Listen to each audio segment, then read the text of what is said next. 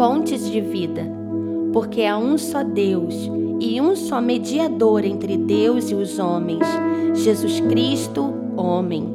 1 Timóteo 2:5. Pontes não são apenas estruturas mediadoras que auxiliam pedestres ou carros a atravessarem. Pontes são estruturas de sustentação.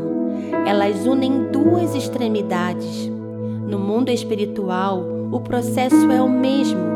Eu creio que o Senhor faz de pessoas pontes, estruturas de sustentação para ligarem destinos e funcionarem como mediadoras.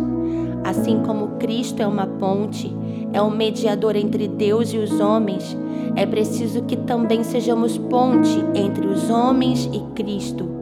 Pessoas passam por você e sua estrutura, sua essência deve cumprir o propósito de conectar destinos à cruz.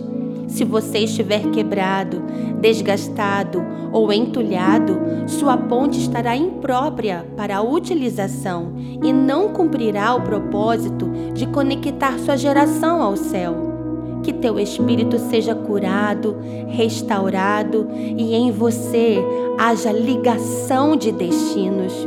Uma ponta da sua história precisa estar fixa em Cristo, nas coisas do alto, e a outra ponta fixa no propósito, numa realidade de resgate.